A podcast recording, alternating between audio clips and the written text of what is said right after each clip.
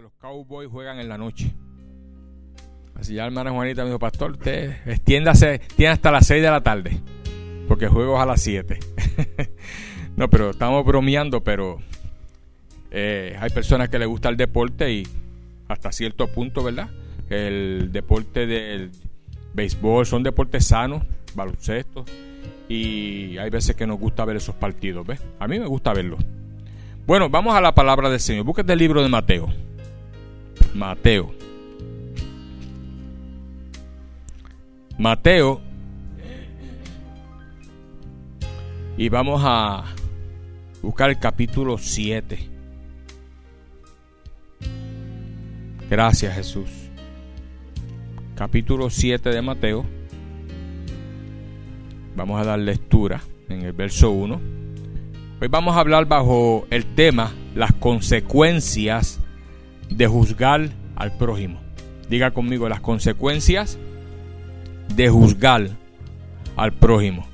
Y vamos a ver varios versículos bíblicos, especialmente de Mateo ahora, donde Jesucristo claramente explica que no debemos de estar juzgando a nadie. Y vamos a ver las consecuencias de juzgar. Y vamos a ver también eh, cómo nosotros podemos bendecir a las personas en vez de, de juzgarlas, bendecirlas. ¿ve? El pasado domingo yo prediqué del poder de la sangre de Cristo.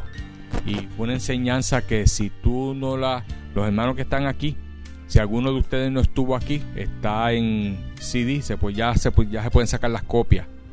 Te acerca a Javier o al hermano Ricardo, ya se pueden sacar las copias y te llevas la copia del mensaje. Si quieres llevarle el mensaje a una persona que tú crees que le hace falta el mensaje del domingo pasado, del poder de la sangre de Cristo, te lo puedes llevar también. Amén. Pero hoy vamos a hablar sobre el, juzgar.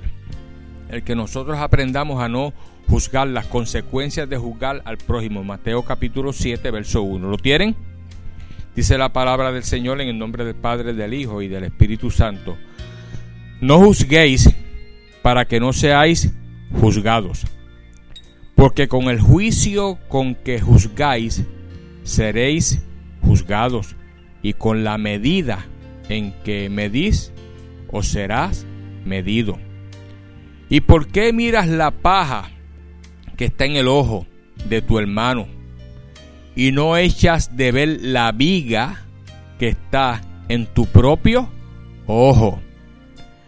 ¿Cómo le dirás a tu hermano, déjame sacar la paja de tu ojo y aquí la viga en el ojo tuyo.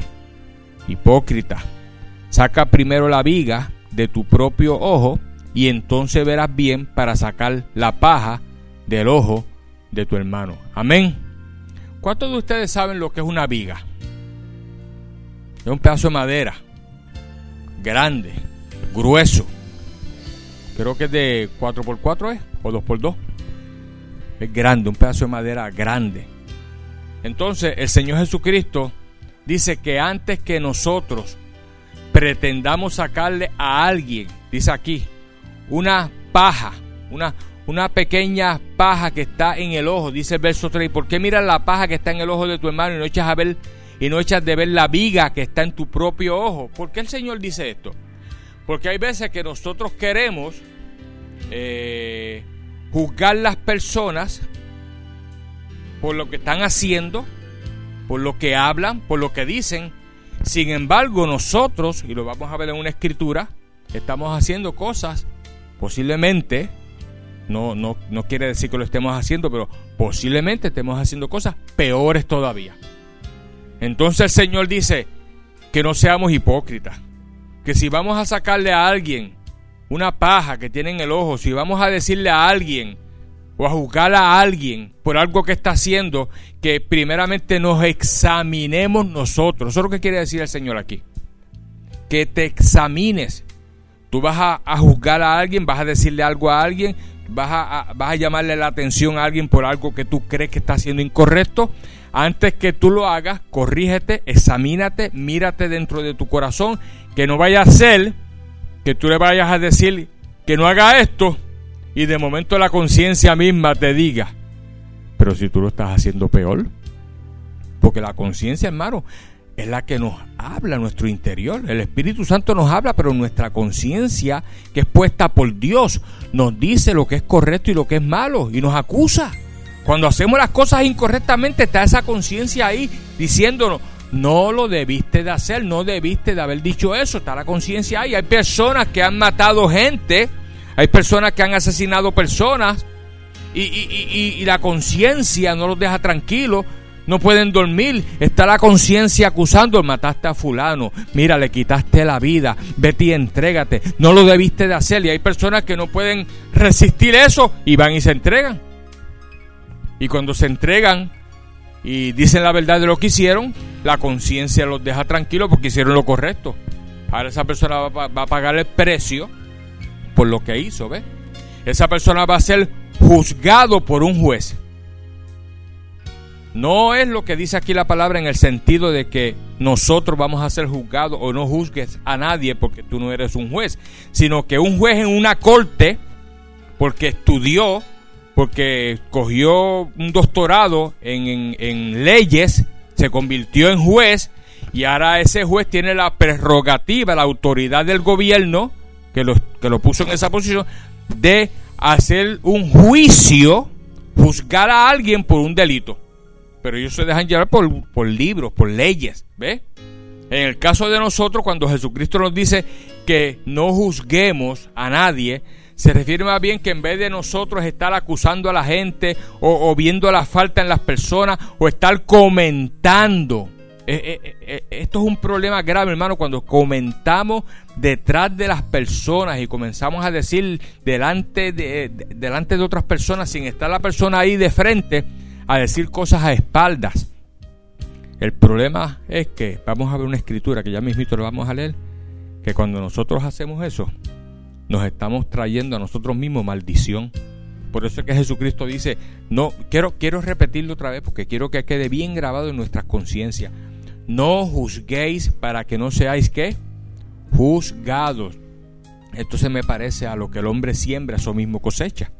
No juzguéis para que no seáis juzgados, porque con el juicio con que juzgáis seréis juzgados. O sea, si tú te pones a señalar y a juzgar, así mismito te va a pasar a ti, te van a juzgar a ti y te van a señalar a ti. Y con la medida con que tú mides, serás medido. ¿Y por qué no miras? ¿Y por qué miras la paja que está en el ojo de tu hermano y no echas de ver la viga que está en tu propio ojo? Mira, hermano, a veces es preferible que cuando vemos faltas en los hermanos o en otras personas, si es una paja, una, paja. ¿Cuántos de ustedes han tenido una paja en el ojo? Ya, gloria a Dios, ya mi ojo se arregló, lo vieron. Se le fue los rojos, una semanita. Pero, ¿cuántos de ustedes han tenido una pajita que, que empieza a molestarles y se abre un poquito el ojo así? Y a veces que la ven, ¿verdad? Y a veces una pestañita. ¿No les ha pasado eso? Que se le ha caído una pestañita y se le mete en el ojo. Y uno es así. Y ya, acabó el problema, ¿viste? Entonces el Señor dice que no trates de sacarle una pajita a alguien cuando tú tienes una viga. Si tú crees que tú no estás en la condición de corregir a esa persona por lo que está haciendo, mejor ora. Mejor Padre, en el nombre de Jesucristo, mira lo que fulano está haciendo, mira lo que es perencejo, yo creo que no debe de hacer y que esto está trayendo por... Ora, porque es una paja. Y el Señor puede venir con el poder y restablecerlo, ayudarlo, ¿ves? Ya si es algo grave, que el Espíritu Santo te pone en tu corazón que le llame la atención, pues lo, haces también aparte. Tenemos que aprender a llamarle la atención a las personas aparte y no delante de la gente, porque muchas veces eso causa el problema de una manera más grande, ¿ves? Y entre los hermanos tenemos que aprender que tiene que haber una counonía, una unidad. Si yo veo una falta en ustedes, yo oro por ustedes. Si es algo eh, grave, yo lo llamo y nos reunimos en la oficina y todo este tipo, o, si usted se quiere reunir en, mi en la oficina conmigo por alguna situación, una consejería o algo, pues aquí estoy disponible para hacerlo. Pero es bien importante que aprendamos a no juzgar. Mucho se habla de este tema, hermano, de juzgar, y se enseña mucho en las iglesias de no juzgar al prójimo, pero realmente muy pocas personas viven bajo este principio bíblico, porque el problema mayor de las personas es que juzgan, señalan, ¿ves? ¿Se recuerdan el pueblo de Israel cuando Dios lo saca del cautiverio de Egipto, que lo lleva al desierto, pero allí en el desierto el Señor les daba maná para que comieran. De noche les ponía allí un torbellino de fuego para que se calentaran.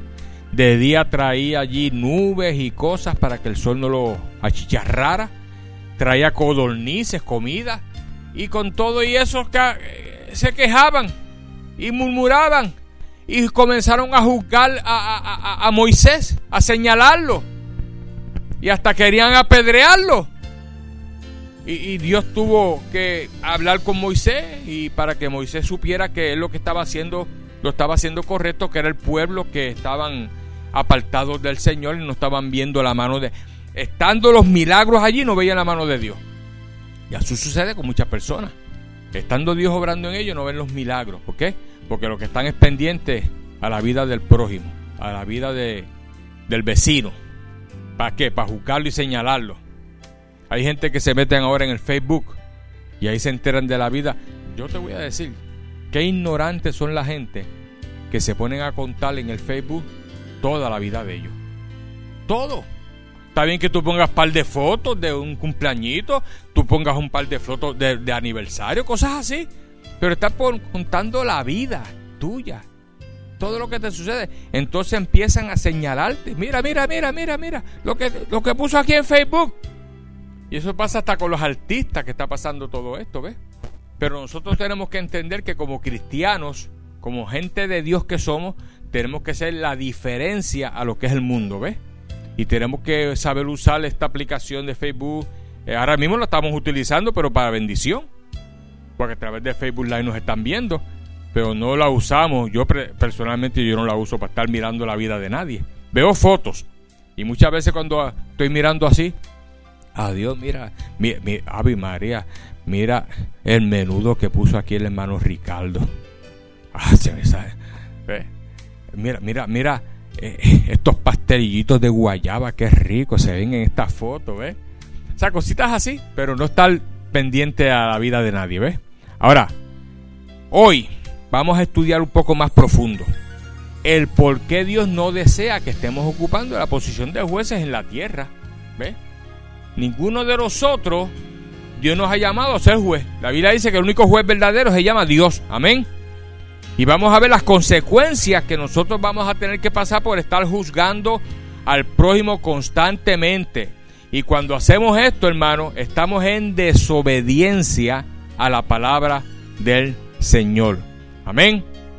Y ustedes saben, hermanos, que la justicia en la tierra hay veces que es imparcial. Hay veces que hay casos que tú dirías, jamás yo me imagino, me imaginaría que esto sucediera o que un juez dictaminara ciertas cosas cuando no es lo correcto, ¿ves? Y te voy a traer el ejemplo de el artista Julián Gil. ¿Cuántos conocen a Julián Gil? Es un artista famoso aquí en Univision. No es artista en realidad, es como, como, ah, actor de novela, comentarista, sale en República Deportiva y tiene el problema que allá en México un juez por supuesta evidencia que le trajo la, la mamá del nene, eh, le han quitado la custodia. No puede ver el nene, le, han quitado la patria potestad. Se la quitaron totalmente. Pero sin embargo le asignaron un 20% de su salario. ¿Qué cosa más? esto, se ve que es totalmente imparcial. Yo como juez jamás yo me pueden traer la evidencia que sea, pero yo voy a decir, no, no, si él es el papá el papá tiene el derecho a verlo, aunque sea una vez a la semana, una vez al mes, qué sé yo, pero que esto de quitarle la patria potestad y que después, tras que no puede ver al nene, ahora tiene que pasar el 20%. ¿Sabes? 20 dólares de cada 100. Si se gana 10 mil, son 2 mil. Y de todo, dice, dijo en la entrevista que le hicieron, de todo, de todo lo que él gana, tiene que pasar el 20%. Yo considero que el juez que tomó esa decisión la tomó totalmente errónea. No estoy a favor de ese juez. ¿Y ven? Pero la justicia de Dios es diferente. Porque la justicia de Dios es perfecta. Y Dios le da a cada cual lo que se merece según su obra, según lo que hace. Mira Romanos capítulo 2. Vamos a Romanos capítulo 2. Romanos capítulo 2. Y el verso 1. Dice, por lo cual eres inexcusable, oh hombre, quien quiera que seas tú, que juzgas, pues en lo que juzgas a otro, mira lo que dice aquí, te condenas a ti mismo. Porque tú que juzgas haces qué? Lo mismo. La mayoría de las personas, no todos, pero la mayoría de las personas que juzgan es porque están haciendo lo mismo o en su corazón bien adentro quisieran hacer lo mismo. Entonces, como no lo pueden hacer, pues entonces juzgan y señalan y hablan, ¿ves? Mas sabemos que el juicio de Dios contra los que practican tales cosas es según la verdad. O sea, que según la verdad es el juicio de Dios y la verdad representa el sistema de Dios. La verdad representa el sistema de Dios y el sistema de Dios es infalible. Dios como juez nunca fallará ni nunca va a hacer, a hacer algo en contra de alguien que no se lo merece. Es más, te voy a decir más. Dios mismo no, no tiene que hacer nada porque es que hay una ley en la tierra que lo que el hombre siembra lo va a recibir. Es como si en el mundo espiritual tú mismo crearas tu futuro con las cosas que tú haces en el presente. Una vez yo escuché a un evangelista que se llamaba Mike Moldo que decía, tú creas tu futuro con lo que tú haces en el presente. Si tú haces cosas buenas en el presente, y obedeces la palabra y en vez de estar juzgando, oras por las personas y estás trabajando, evangelizando, haciendo el trabajo de Dios, tu futuro va a ser prometedor. Porque tú vas a recibir lo que estás sembrando. Pero si en el presente te pasas condenando, señalando, hablando del prójimo, juzgándolo por cualquier cosa, estás creando un futuro totalmente nefasto para tu vida. Porque aquí dice, pues en lo que juzgas a otro te condenas. Así que hoy vamos a aprender a no juzgar a nadie. Sí, vamos a ver la actuación de ciertas personas totalmente equivocadas. Si es una persona que está cerca de ti, tu esposo, tu esposa, tus hijos, tú vas a tener que hablar con ellos y dialoga, pero de frente, ¿ves? No espalda. Y si es alguien que no es familiar tuyo ni es nada y está haciendo algo incorrecto, primero preséntaselo al Señor ora por esa persona, pero no comiences a, juzgarlo ni a señalarlo. ¿Estamos claros con esto? Dice aquí, vamos un momentito a Juan 14. Un poquito hacia atrás, Juan 14. Juan 14. Y el verso 6. 14, verso 6.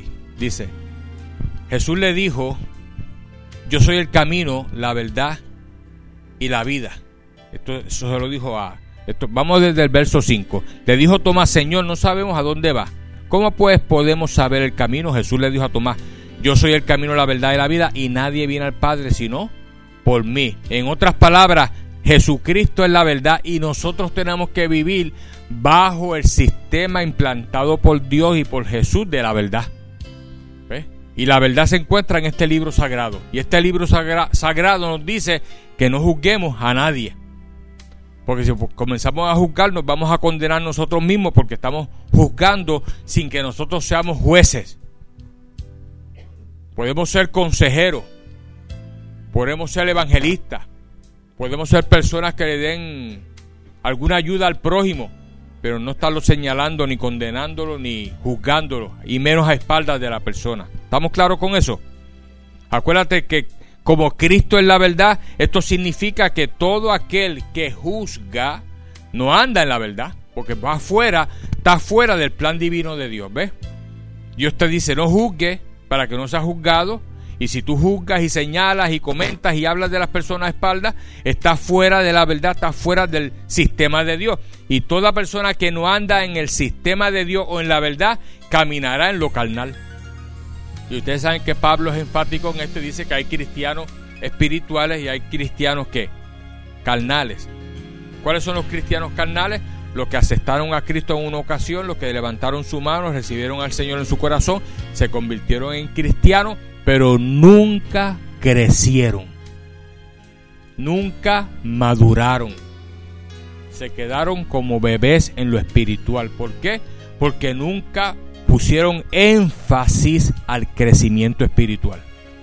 Y cuando una persona recibe a Cristo, tiene que comenzar a crecer espiritualmente porque ahora tu mente tiene que ser renovada a través de la palabra, porque tú te conviertes a Cristo, naces de nuevo, hay una nueva criatura, pero tu mente es la misma. Van a haber ciertos cambios en tu interior, pero tu mente es la misma.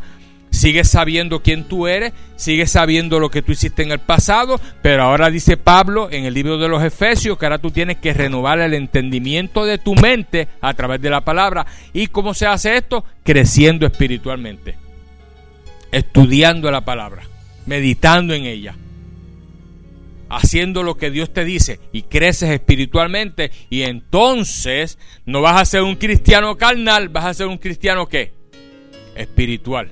Mira que está a tu lado y dile, qué bueno que tú eres un cristiano espiritual. Lo puedo ver en tus ojos. Sí, porque en la boca ahora con las máscaras puestas no se puede ver la boca. A veces que a mí se me hace difícil cuando voy a las tiendas. A mí me gusta sonreírme con la gente, pero tengo que mirarle aquí los ojitos. Si, si me sonrío con alguien y, los ojitos lo hacen aquí así, se está riendo, ¿eh? Pero si los ojos lo hacen así, no le, gustó que yo me riera con la persona, ¿ves? pero, ¿estamos claros en eso? Significa entonces que todo el que juzga lo hace bajo la influencia de la carne. Y detrás de esa influencia está quién? Está ¿Quién, ¿Quién está detrás de la influencia de que tú juzgues? Es Enrique, ¿sabes? ¿Viste? Satanás. Satanás es el que está detrás de todo eso. Mira lo que dice Juan 8. Un poquito, unas cuantas paginitas hacia atrás. Juan 8 y el verso 13. Dice, entonces los fariseos le dijeron, tú das testimonio acerca de ti mismo tu testimonio no es verdadero. Respondió Jesús y le dijo, aunque yo doy testimonio acerca de mí mismo, mi testimonio es verdadero porque yo, porque sé de dónde he venido y a dónde voy. Pero, no, pero vosotros no sabéis de dónde vengo ni a dónde voy. Vosotros juzgáis según qué? La carne. Ven que hay cristianos carnales que juzgan conforme a la carne. Yo no juzgo a nadie. ¿Qué dijo Jesús? Yo no juzgo a nadie. Tenemos que tomar ese ejemplo. Ah, pero pastor, que a veces se nos, se nos zafa. Ok. Puede ser que en un momento dado se te zafe. Y yo siempre les digo a ustedes que cuando usted vaya a verse diciendo algo incorrecto, juzgando, comentando algo en contra de alguien, yo siempre digo que se muerda la lengua, para que le duela. Entonces se acuerda de que usted no debe de hacer eso. ¿Ve? No se muerda muy duro mordisquito ahí, pero que usted diga, fíjate, no debo de estar hablando de esta persona. Dice, vosotros, vosotros juzgáis según la carne y yo no juzgo, y yo no juzgo a nadie. Si yo juzgo, mi juicio es que verdadero, porque no soy yo solo, sino yo y el que me envió, ¿quién? El Padre. Y el Padre, hermano, es el juez de toda la tierra. El Padre es el juez del universo. Y todo ser humano, todo ser humano, cuando muera, va a tener que ir delante del Padre porque Dios lo va a juzgar. Los cristianos, el juicio no va a ser un juicio de condenación. Los cristianos vamos a ser juzgados más bien por lo que hicimos en la tierra o dejamos de hacer para recibir ciertas recompensas que dice la palabra. No lo digo yo, lo dice la palabra que vamos a recibir allá en el cielo por lo que hicimos en la tierra. Pero los que mueran sin Cristo van a ir delante de Dios y van a ser juzgados para luego, porque Dios les va a mostrar por la razón por la que son juzgados y luego van a recibir la sentencia que es el lago de fuego y de qué? Y de azufre. Y yo no quisiera que nadie fuera ese lugar. Porque tú sabes lo que es estar la eternidad. Y, mira, la gente, la gente, a veces no, piensa en esto. Mira, hermano, la, la, vida en la tierra. Son, ahora mismo murió ayer el actor Sin Connery. ¿Saben quién es, verdad? El James Bond. El primer James Bond, 007, ¿ves? Murió ayer a los 90 años. Pero fíjate qué muerte tuvo ese hombre que estaba mirando las noticias. Lo encontraron muerto en la cama. Esa es una de las muertes más maravillosas que puede existir porque la muerte es parte de la existencia humana, hermano. Y la gente se olvida de que van a morir. Y cuando la persona muera, si en la tierra no recibió a Cristo y lo que se pasaba era juzgando, señalando, hablando del prójimo, es más juzgando hasta los cristianos, ah, eso es un chorro de hipócrita, por eso yo no voy para la iglesia, ah, eso de Jesucristo, eso es mentira. Cuando la persona se muera y se vea delante de Dios y sea juzgado por Dios y Dios le muestre la razón por la que va para el lago de fuego y de azufre, ya no hay oportunidad de arrepentirse. Ya no hay oportunidad de que, Señor, pues dame, dame unos cuantos añitos más de vida y yo me voy a arrepentir. No, es ahora. Por eso es que se predica el Evangelio ahora. Por eso Jesucristo vino ahora. Por eso es que en vida Dios te dice a ti que tú necesitas a Jesús para poder entrar al reino de los cielos. Yo soy el camino, la verdad y la vida. Y nadie, lo leí ahorita, y nadie va al Padre si no es a través de quién? De Él. O sea que si estamos vivos y ya tú entregaste tu vida al Señor, gloria a Dios por eso, ahora lo que te toca es seguir creciendo en el Señor para que ayudes a otros a que lo conozcan. Pero el que no tiene al Señor todavía tiene oportunidad.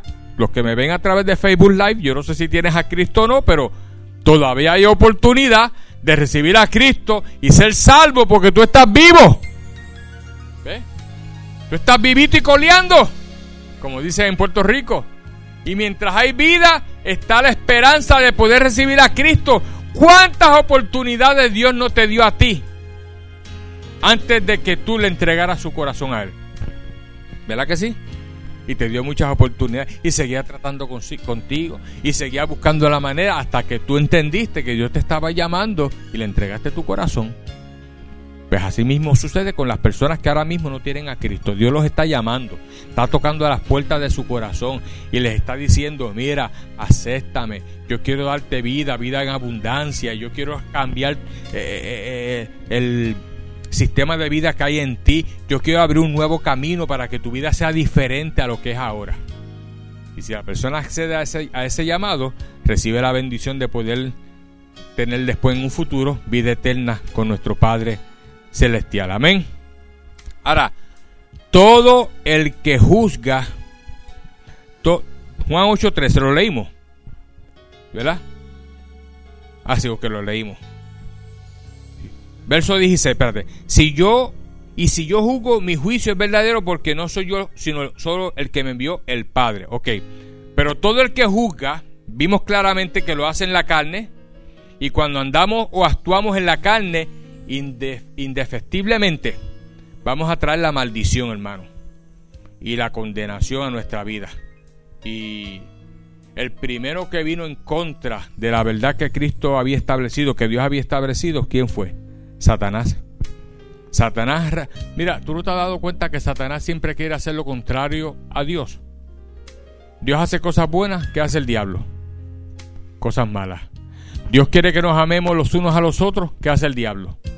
que nos odiemos, estemos con rencor, con pelea. Y en Génesis capítulo 3, quiero que vaya un momentito, Génesis 3. Ahí vemos cómo fue que Satanás por primera vez vino en contra de la verdad establecida por Dios a traerle la mentira al ser humano. Génesis 3 y el capítulo 1. ¿Lo tienen? Dice, pero la serpiente era astuta más que todos los animales del campo que Jehová Dios había hecho. La cual dijo a la mujer, ah, con que Dios os ha dicho, no comáis de todo árbol del huerto. Y la mujer respondió a la serpiente, acuérdate que la serpiente es el diablo, Satanás. Del fruto de los árboles del huerto podemos comer, pero del fruto del árbol que está en medio del huerto, Dijo Dios. ¿Quién dijo? Dios. No comeréis de él, ni le tocaréis, para que no muráis. Dios le había dicho la verdad a ellos. El día que ustedes coman de ese árbol, van a morir. Pero no era una muerte física. Sí, a la larga iba a venir la muerte física. Pero en el momento que desobedecieran a Dios y comieran del árbol, iban a morir ¿qué? Espiritualmente. Que ese, ese, ese es el problema real.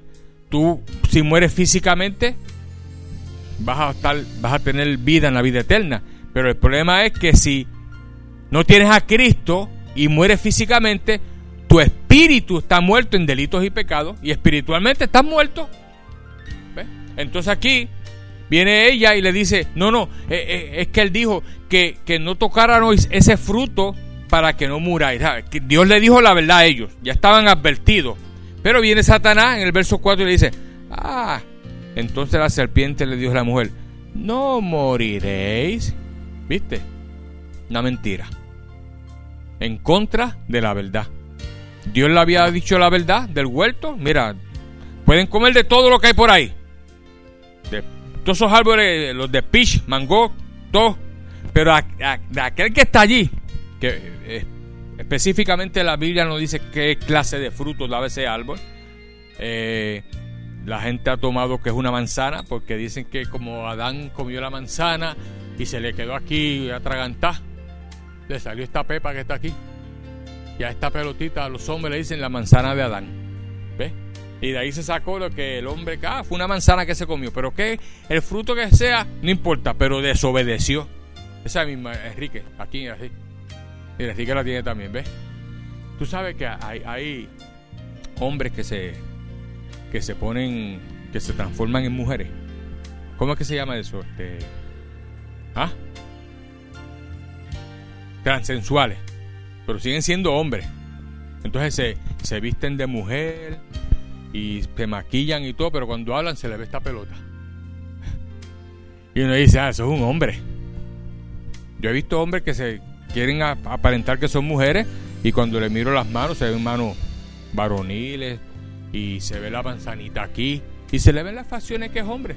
El hombre que es hombre es hombre. O sea, no, por más operaciones que se haga, delante de Dios eso fue un hombre.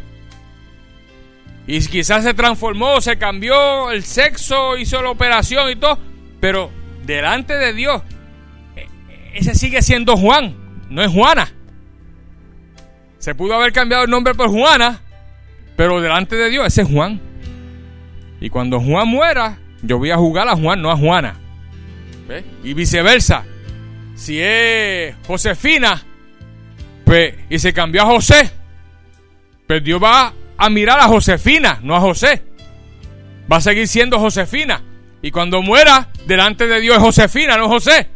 ¿Ves? Y el problema es que si muere en esa condición y no se ha arrepentido y no se ha convertido a Cristo, va a haber dificultad cuando llegue arriba.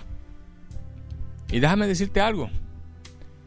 Personas, mujeres o hombres que se han cambiado el sexo, si están vivos todavía y se arrepienten y se convierten a Cristo, aunque se hayan cambiado el sexo físicamente, pero ha habido un arrepentimiento y reconocen que cometieron un error, reconocen que ya no es Josefina, que es José, aunque se cambió el sexo, ya no puede virarlo para atrás, se hizo la operación, pero se arrepintió, recibió a Cristo, hay buenas noticias.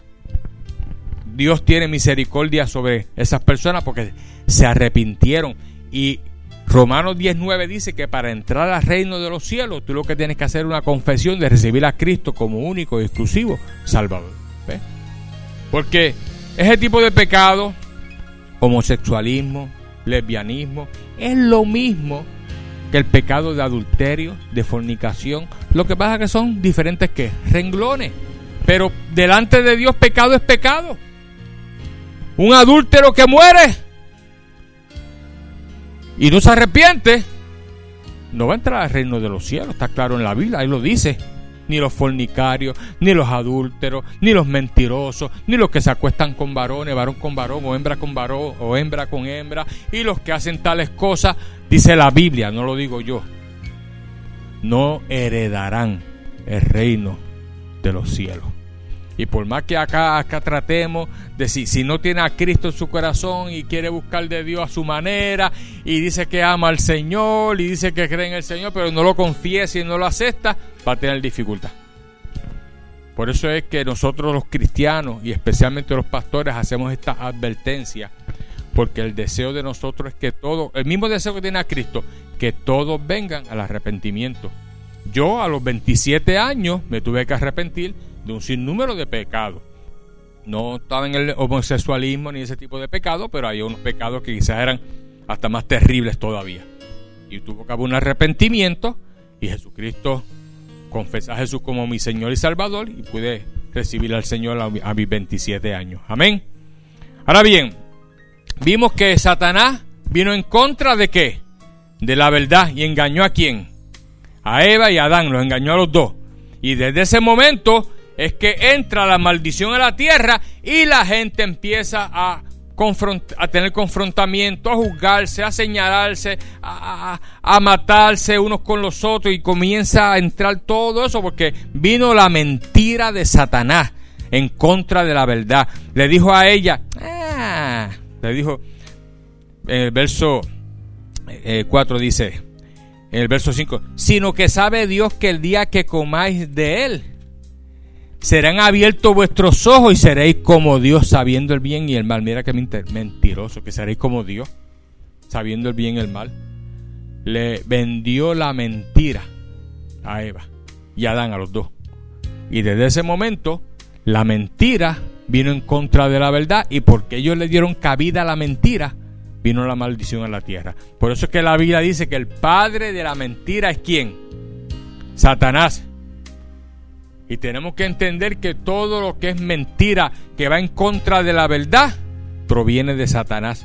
Y Satanás va a estar constantemente tratando de que la gente esté en contra de la verdad y que estén juzgando y señalando y hablando del prójimo y murmurando y detrás en la espalda acusándolo, señalándolo y hasta apuñalándolo.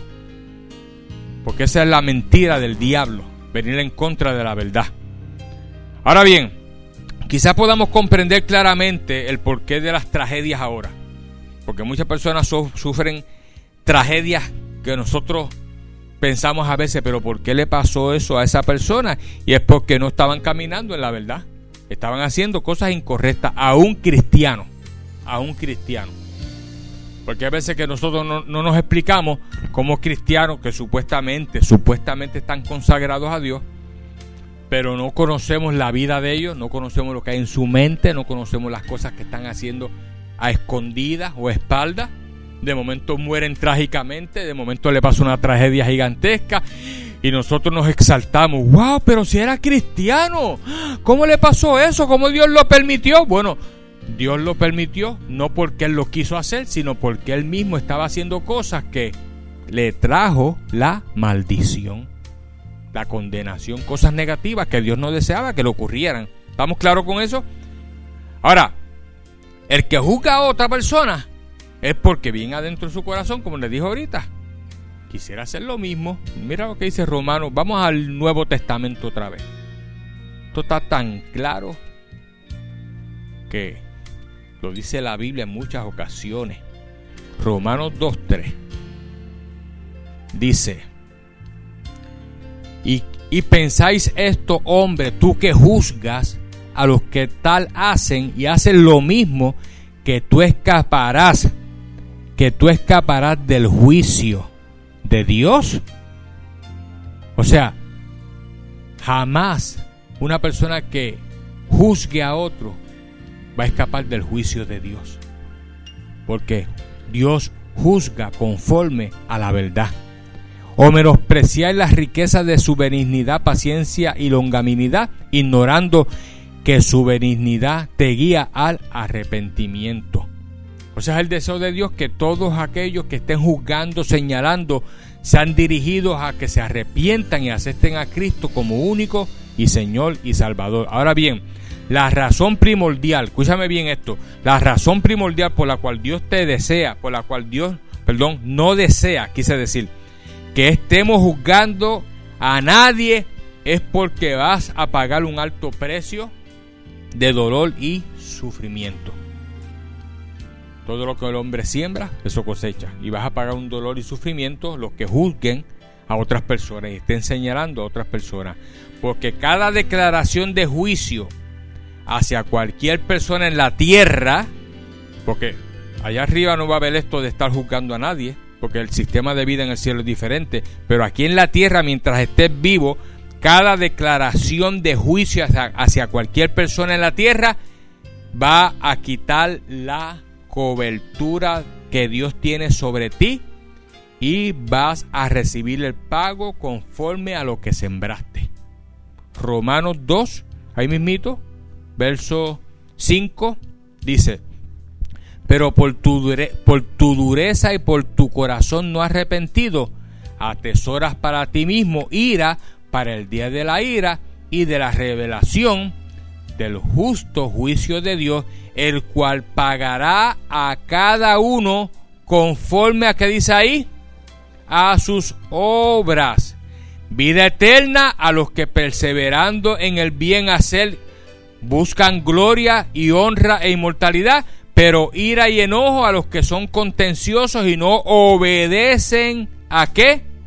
A la verdad sino que obedecen a la injusticia. Tribulación y angustia sobre todo ser humano que hace lo malo, el judío primeramente y también el griego, pero gloria y honra y paz a todo el que hace lo bueno, el judío primeramente y también al griego, porque no hay acepción de persona para con Dios. Dios es juez y juzga a cada ser humano de la misma manera. ¿Sabes que Dios no tiene hijos favoritos? Dios ama a todo el mundo por igual. El amor de Dios es tan grande que aún a los pecadores, a los que están haciendo lo malo, a los que están ahora mismo asesinando gente, suena un poquito duro, pero a los, a los asesinos, a los narcotraficantes, a toda esa gente que, que tú dirías, wow, pero esa persona debiera de morirse, no existir, porque mira el daño que hace, ¿cierto? Hace mucho daño y está destruyendo muchas vidas. Pero esa persona mientras esté viva, el amor de Dios es para esa persona idéntico, idéntico, como el amor que Dios tiene para nosotros. Y suena un poquito extraño, pero así es Dios lo que Dios no está de acuerdo ni ama en las obras que esa persona está haciendo. Dios no apoya a esa persona que está asesinando gente. Pero si esa persona llega a reconocer a Cristo en un momento dado y levanta sus manos al cielo y dice, Señor, es más, puede ser que vengan a matarlo. Y, tuvo la oportunidad de arrepentirse de corazón. Y se arrepintió y le dijo, Señor, te recibo como mi único y exclusivo Salvador. La misericordia de Dios es tan grande que después que confiesa a Jesús y lo acepta y lo acribillaron después, se salva. Hay veces que no, no, no podemos entender esto, pero es así. Porque es que Dios ama a todo el mundo por igual. Al pecador como al justo. Lo vamos a ver ya mismito en una de las escrituras donde dice que Dios hace caer la lluvia sobre los buenos y los malos. Porque los ama a todos. ¿Ves? Ahora bien, nosotros tenemos que, saber claramente entonces que Dios va a permitir que la persona reciba conforme a lo que hace, ¿ves? Dios aborrece el ver a sus hijos juzgando. O sea, Dios no desea que nadie esté juzgando a nadie, ¿ves? Y tú dirás, pastor, ¿y qué hago yo si alguien me juzga o me ataca? ¿Qué hago yo? Bueno, te voy a decir lo que tienes que hacer. Búscate Mateo 5. Es lo que Cristo dijo. acuérdate que la Biblia dijo, ahorita leímos que Cristo no juzgó a nadie. Mateo 5. Mateo 5 y el verso 43. 5.43. Dice, oísteis que fue dicho, amarás a tu prójimo, aborrecerás a tu enemigo. Oísteis que fue dicho, fue que es pasado, ¿verdad que sí?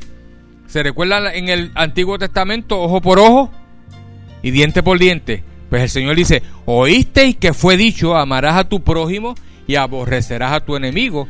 Pero yo os digo, ahora Jesucristo dice, pero yo os digo, ahora, ¿ves? Amad a vuestros enemigos. Bendecid a los que os maldicen. Podríamos ponerle en esa palabra maldecir. Bendecid a los que os juzgan. Bendecid a aquellos que os señalan. Bendecid a los que hablan a tu espalda. Haced bien a los que os aborrecen y orad por los que os ultrajan y os persiguen. En otras palabras, Dios te dice, te están señalando, te están juzgando. Tú, tú puedes en el amor de, Cristo, con, la, con el amor del Señor, tú puedes hablar con esa persona. No, no te está diciendo ahí que no hables con la persona. Tú puedes decirle a la persona, mira, me gustaría que, porque sé que estás diciendo estas cosas de mí, y es falso, porque tú estás hablando, tú, puedes hacer un diálogo con la persona y, pueden hasta, eh, eh, eh, ¿cómo es? Limar asperezas. Y si hay un problemita que surgió entre esa persona y tú, y por eso es que te está juzgando y te señala, y hubo una espinita que se metió en el corazón de, de resentimiento, tú puedes hablar con esa persona y llegar en paz y hacer las paces bien chéveres. Pero si es lo contrario y la persona te ataca y te juzga, en vez de tú ponerte a contender y a, contender y a pelear con esa persona y a discutir, a llevarlo a corte, lo mejor que tú puedes hacer es que lo que Cristo dice aquí, orar por la persona. De, quita eh, por un tiempo, deja la relación con esa persona. No es que la vas a odiar, pero te desligas de esa persona, tratas de no tener contacto con esa persona, pero comienzas a que a bendecirla. En tus oraciones, Padre, bendigo a fulano que aunque ha hablado, aunque ha dicho pestes de mí y me ha puesto por el piso, yo lo bendigo, declaro la palabra tuya sobre esa persona, declaro salud, bienestar, prosperidad, toda clase de bendición, dice, orad, dice, bendecid a los que os maldicen, hacer bien a los que os aborrecen y orad por los que os ultrajan y os persiguen. O sea, nuestro deber como cristiano ahora, ¿qué? Orar por esas personas. Pero no entrar en contienda ni ponernos a pelear porque te voy a decir algo. Por más bien que tú te portes, por más buenas cosas que tú hagas, siempre van a haber gente que te van a estar ¿qué? Señalando. Y te van a estar poniendo el dedo encima. Y van a estar diciendo, ahora mismo Beto, eh, nadie pensaría que alguien habla mal de él, porque él es una buena persona, cristiano, viene a la iglesia, pero allá afuera alguien, por alguna razón, no quiere mucho a Beto. O puede ser a cualquiera de ustedes. Puse a Beto porque fue el primero que miré. Pero puede ser a cualquiera, a Luis, hermano Miguel. Y mira, hermano Miguel, maestro de escuela, padre de familia, tranquilo, persona sin tener esos genios reventados.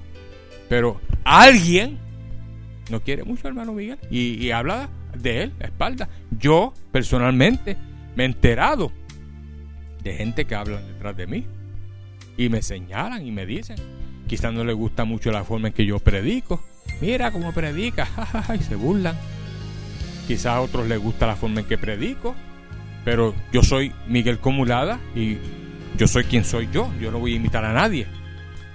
Pero yo sé que, para yo no voy a buscar esas personas que, yo me, una vez me dijeron, mira, fulano de ti está hablando de ti. De verdad. Sí. Pues qué bueno, porque de la gente importante que se habla. Y di la espalda y seguí caminando. No fui de la persona allá. Mira. Perencejo me dijo que tú estás hablando de mí. Es verdad. Ah, es verdad, es verdad. Vamos para la calle para resolver esto. Así se hacía en el mundo, ¿verdad que sí? Vamos para la calle seguida. Ya, ya, bim, bum, ba, bum, ba, ba entraban a los cantazos, ¿ves? Pero ahora en el cristianismo es diferente. Ah, que está hablando mal de mí. Pues gloria a Dios. De la gente importante que se habla. Eres importante.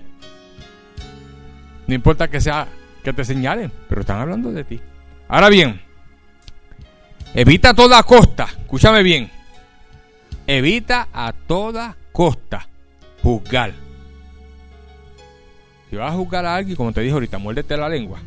Y acuérdate que cuando juzgas es señal de que desearías hacer quizás lo mismo, no necesariamente, pero quizás en tu interior, bien adentro, quisieras hacer lo mismo, ¿ves? había un evangelista que se llamaba Jimmy Swagger, ¿se acuerdan Jimmy Swagger? Un evangelista americano. ¿Cuántos se acuerdan de él? Y bien famoso. Y desde el púlpito siempre estaba condenando a las prostitutas. Y mensaje, y predicaba, tremendo, se convertía mucha gente, pero siempre metía el tema de las prostitutas. Y las prostitutas, y que si las prostitutas. Y descubrieron después que él buscaba, contrataba prostitutas para llevarlas a un motel para que supuestamente no tenía relaciones sexuales con ella, pero para que ellas se desnudaran y bailaran delante de él y él satisfacer ese deseo que tenía en el corazón de ver mujeres desnudas. Pero todo lo que se hace en tinieblas sale a qué? A la luz. Y se descubrió. Y si tú vas a internet ahora mismo y buscas, eh, buscas esa información, hasta la misma mujer que estuvo haciendo eso con el que él le pagaba un dinero para que ella lo dijo claramente y él no, él no lo negó. Y él cayó en el púlpito así, llorando, pidiendo perdón y arrepentido. El ministerio se le, se le cayó. Hubo un proceso de arrepentimiento, unos años que dejó de predicar por mucho tiempo y luego poco a poco comenzó. Dios lo fue restaurando lentamente y ahora mismo tiene su ministerio otra vez. Dios lo perdonó y tiene su ministerio. Quizás no al nivel que lo tenía antes, pero lo tiene. Y mucha gente dicen, ah, pero no debiera de estar predicando por lo que hizo. Bueno, entonces vamos a ver la vida de David. ¿Se acuerdan David? ¿Qué hizo David? Fue peor todavía. Porque la, la, la, la mujer de Urias, que la vio que se estaba bañando por la ventana, cuando la vio se le salieron las bolas a los ojos. Y dije, ah, rayo, y mira, dime, de, con los ¿de quién es el, esa mujer? ¿Quién es el esposo? Ah, esa es la mujer del general Urias. Ah, sí. Pues mira, cuando venga la próxima batalla, póngalo al frente de la batalla, para que sea de los primeros que mate. Porque, porque ya él, antes de eso, se había acostado con ella, tuvo relación con ella. Y quedó qué. Entonces cuando vino el general, él quería que, él se acostara con ella. Y el general le dijo, Uriah le dijo, no, no, no, no, mientras yo estoy en batalla, yo no quiero tocar a mi mujer. Chico, pero tu mujer, vete, atiéndela. No, no, no. Te... Y le, lo, trató de emborrachar. Y cuando después se creía que porque se emborrachó iba a acostarse con la mujer y cuando lo mira estaban las escalinatas ahí sentado porque él, dentro de él está en guerra. Él no debía estar teniendo relaciones con su esposa. Y ahí fue que David dijo, ah, rayo, ¿y qué hago ahora? Porque esta mujer está preñada, van a saber que no es de él. Se va a saber la verdad. Ahí fue que dio la orden de que mandaran a Uriah al frente de la batalla y murió y se casó Besabé.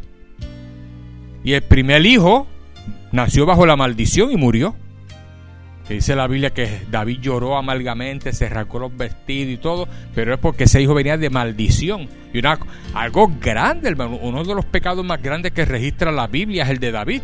Pero ¿qué hizo Dios con David?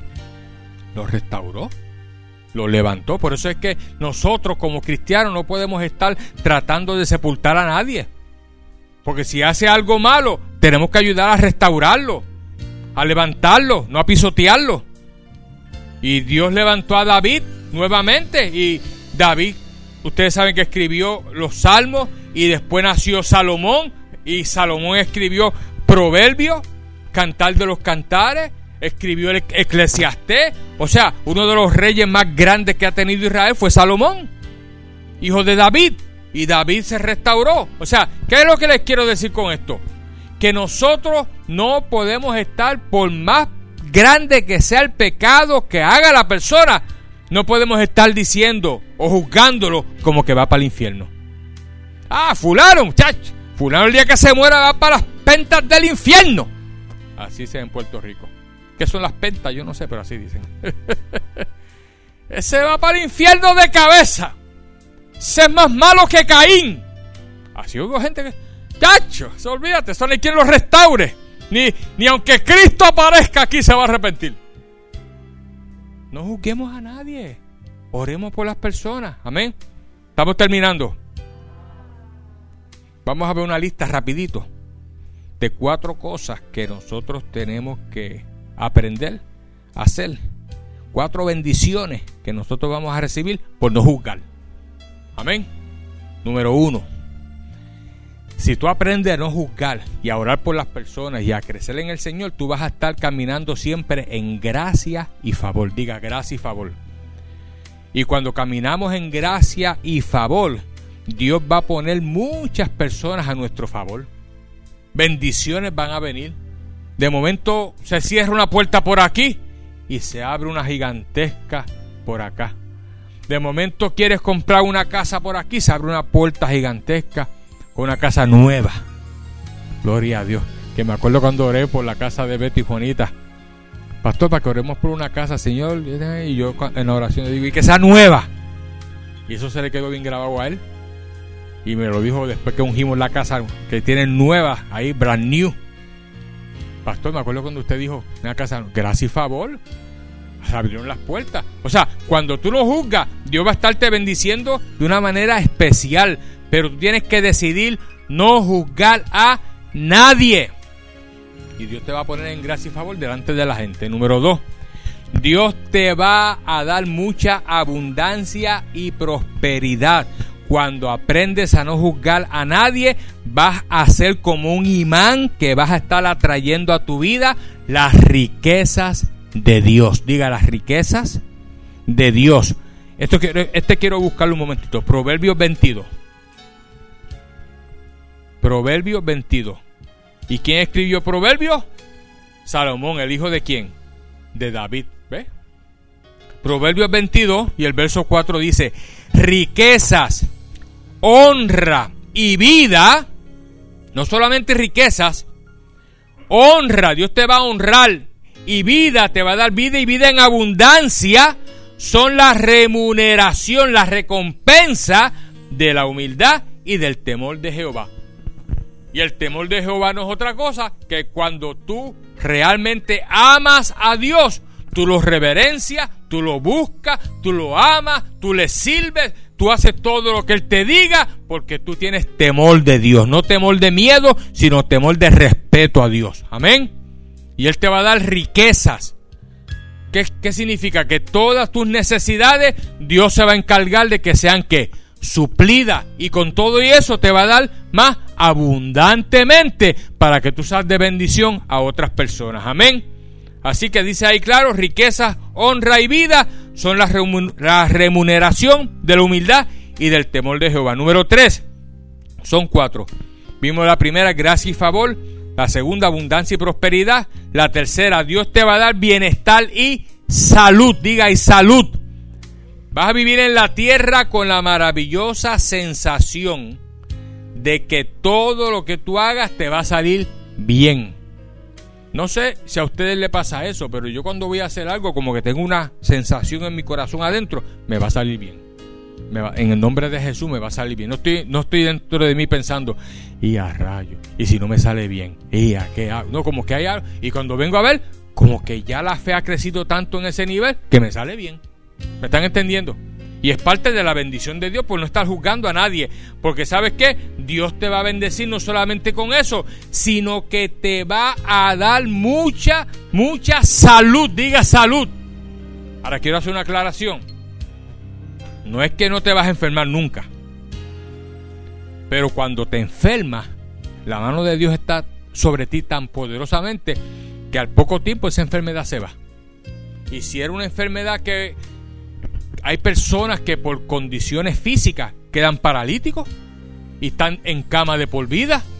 Y tú vas a tener la gracia y el favor de Dios, vas a tener la, la maravillosa bendición de que Dios se va a ocupar de que cualquier enfermedad que ataque tu cuerpo no sea una enfermedad que te postre en una cama ni te tenga paralítico, porque Él se va a encargar de levantarte.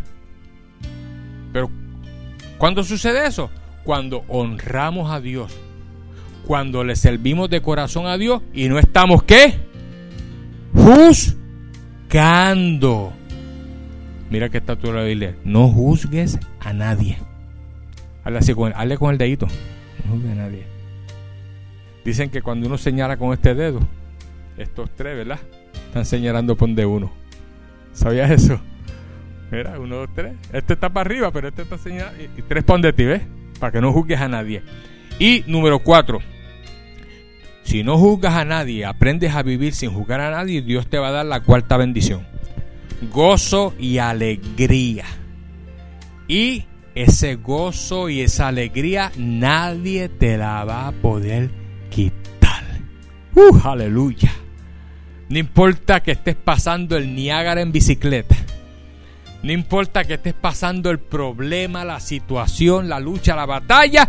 Hay un gozo en tu interior que nadie te lo puede quitar. Porque Nehemías 8:10 no lo busque. Dice que el gozo de Jehová es nuestra fuerza, nuestra fortaleza. En otras palabras, cuando tú aprendes a servirle a Dios realmente y no juzgas a nadie y lo obedeces y caminas en la verdad, Dios va a poner un gozo interno en tu corazón. Y quizás alguien se agobie por un problema y se entristezca por un problema y tú estés pasando el mismo problema, pero sin, eh, sin embargo no estás agobiado ni triste. Al contrario, tú sabes que eso es pasajero y que así como viene una tormenta, viene también la paz.